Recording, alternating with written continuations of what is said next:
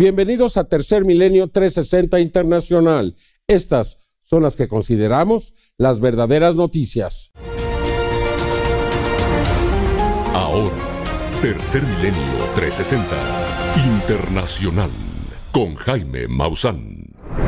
Bueno, yo quiero recordarle que el próximo 12 de septiembre a las 4 de la tarde se realizará una audiencia pública en el Congreso de la República de México para regular el fenómeno anómalo no identificado, es decir, el, fenómeno de los ovnis.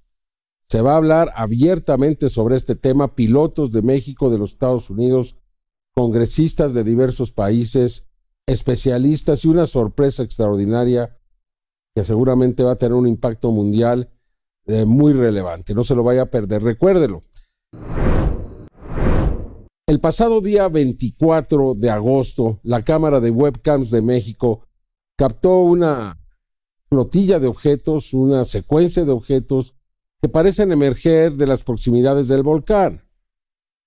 Eh, cerca de 20 objetos.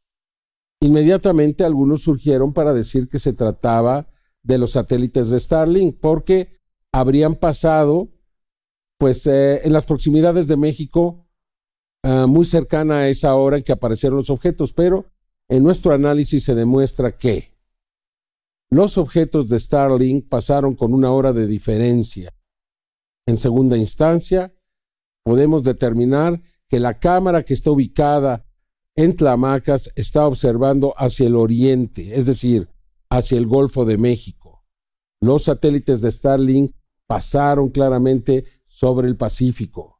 Además, en el video se observa que los objetos eh, se mueven en diferentes eh, posiciones. No hay una secuencia similar a la que observamos con los satélites de Starlink. Es decir, hay suficientes elementos para considerar que se trata de un fenómeno extraordinario. Le duela a quien le duela y le pese a quien le pese. Continúan las protestas en Corea del Sur e incluso en Japón para que la planta nuclear de Fukushima detenga su derrame de aguas radioactivas hacia el mar. Como usted sabe, el pasado jueves 24 de agosto iniciaron la liberación de más de un millón de toneladas de agua radioactiva. ¿Cuáles serán las consecuencias? Esto se va a estar realizando por los próximos 25 años. ¿Qué va a suceder con las especies, con el mar, con la contaminación? No hay una respuesta y en realidad nadie lo sabe. El pasado jueves 24 de agosto, Japón inició con su controvertido plan de liberar agua radiactiva tratada de la central eléctrica de Fukushima en el Océano Pacífico. Pero debido a que será un proceso de larga duración, de aquí hasta el 2050, existen miles de personas en todo el mundo que todavía tienen la esperanza de que sus protestas sean escuchadas y de que Japón frene la descarga de agua. Ejemplo de ello es esta manifestación que congregó alrededor de 50.000 personas de todos los ámbitos de la vida, incluidos miembros de partidos políticos y un grupo cívico, en el centro de Seúl, Corea del Sur. Este manifestante anónimo nos da unas palabras de lo que piensa al respecto. Esto es claramente un crimen contra la humanidad y Japón debe ser procesado ante el Tribunal Internacional del Derecho del Mar Deberíamos detener los crímenes del terrorismo nuclear contra la humanidad de Japón. Y no solo estamos hablando de protestas fuera de territorio nipón. Dentro de Japón mismo, hay miles de personas que se oponen a que su gobierno prosiga con este plan.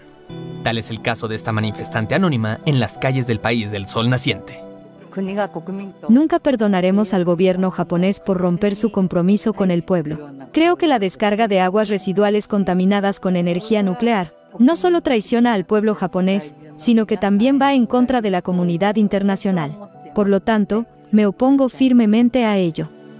Entre tanto, la compañía de energía eléctrica de Tokio, TEPCO, la que administra la planta nuclear de Fukushima Daiichi, organizó una rueda de prensa el domingo 27 de agosto, por primera vez, desde que se liberara la primera porción de agua tratada radiactiva al océano. Se vio a trabajadores de TEPCO sentados en la sala de control de la planta, para monitorear los niveles de agua que permanecían en los tanques durante la operación de liberación de agua. Con ello, pretenden apaciguar las manifestaciones en contra de proseguir con la liberación del agua, dejándole ver al mundo que su compromiso por monitorear los niveles de contaminación de este líquido es real. Seguiremos informando para Tercer Milenio 360 Internacional.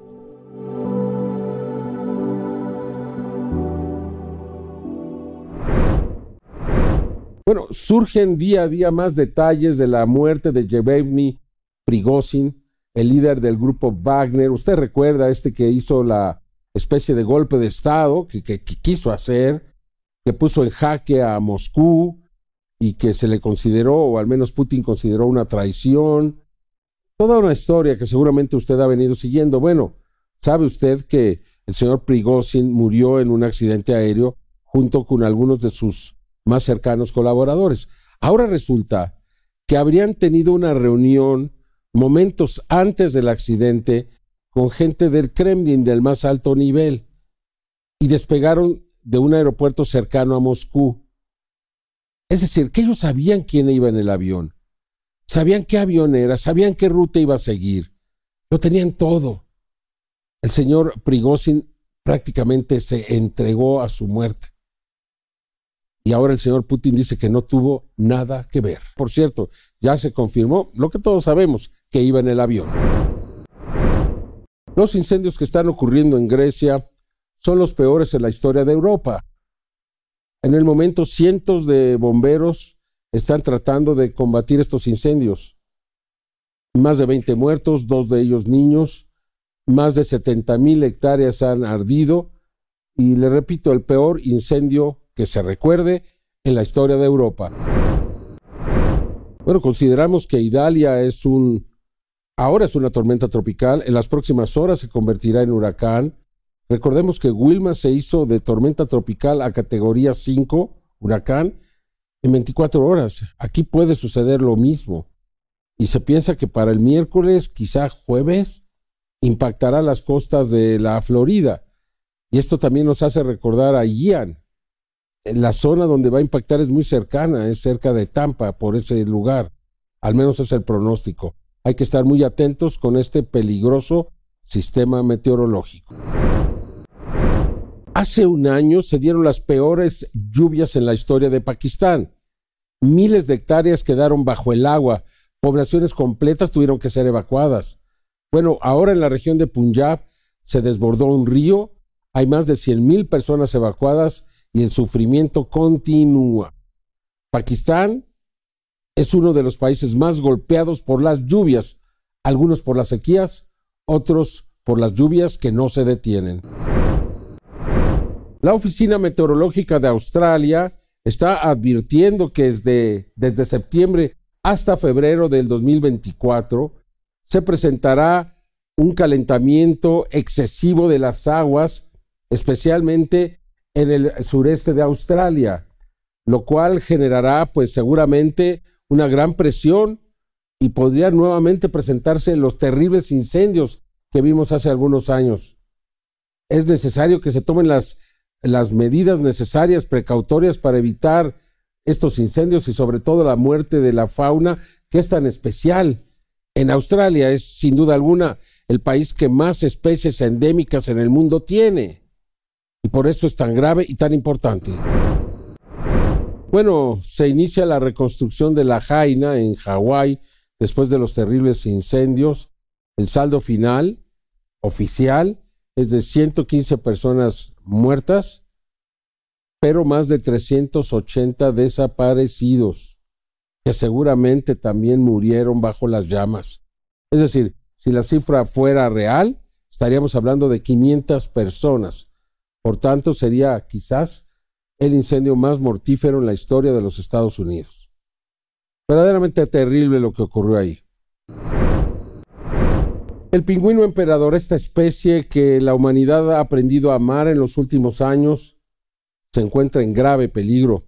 La revista Nature revela que durante el 2022 hubo una muerte masiva de polluelos de este pingüino y además no hubo prácticamente una temporada de reproducción lo cual desafortunadamente pone a esta especie en un grave peligro de extinción, una víctima más del cambio climático.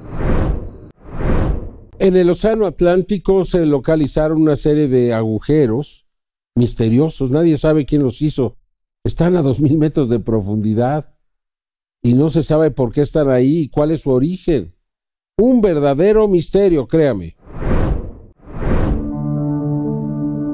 En un reciente descubrimiento que ha dejado perplejos a los científicos, se han encontrado agujeros misteriosos en el fondo del mar. Estas enigmáticas formaciones fueron identificadas mediante estudios submarinos llevados a cabo por un equipo de investigaciones de la Oficina Nacional de Administración Oceánica y Atmosférica de Estados Unidos, NOAA por sus siglas en inglés.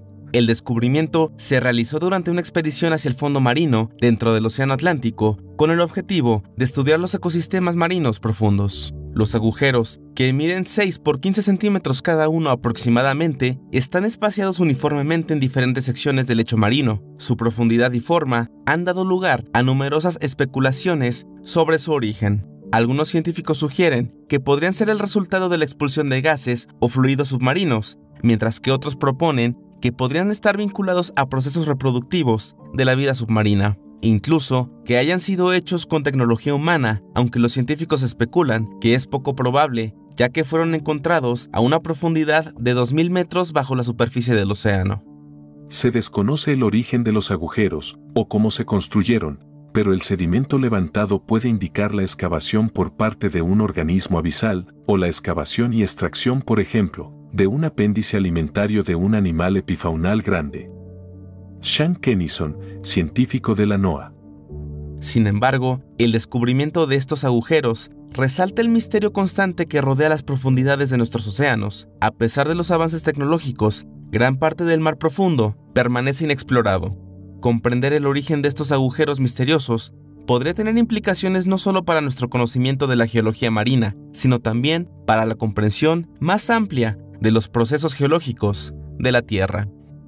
Información para Tercer Milenio 360 Internacional.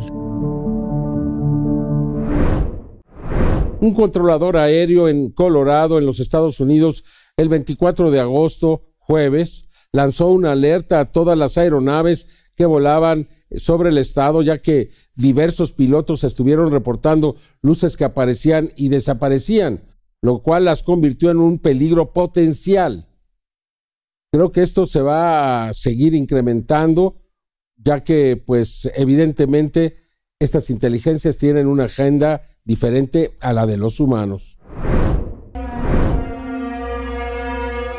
Pilotos de diferentes rutas y aerolíneas que cruzaron Colorado en los Estados Unidos la noche del jueves 24 de agosto informaron haber visto luces extrañas en el cielo en dirección al este del estado.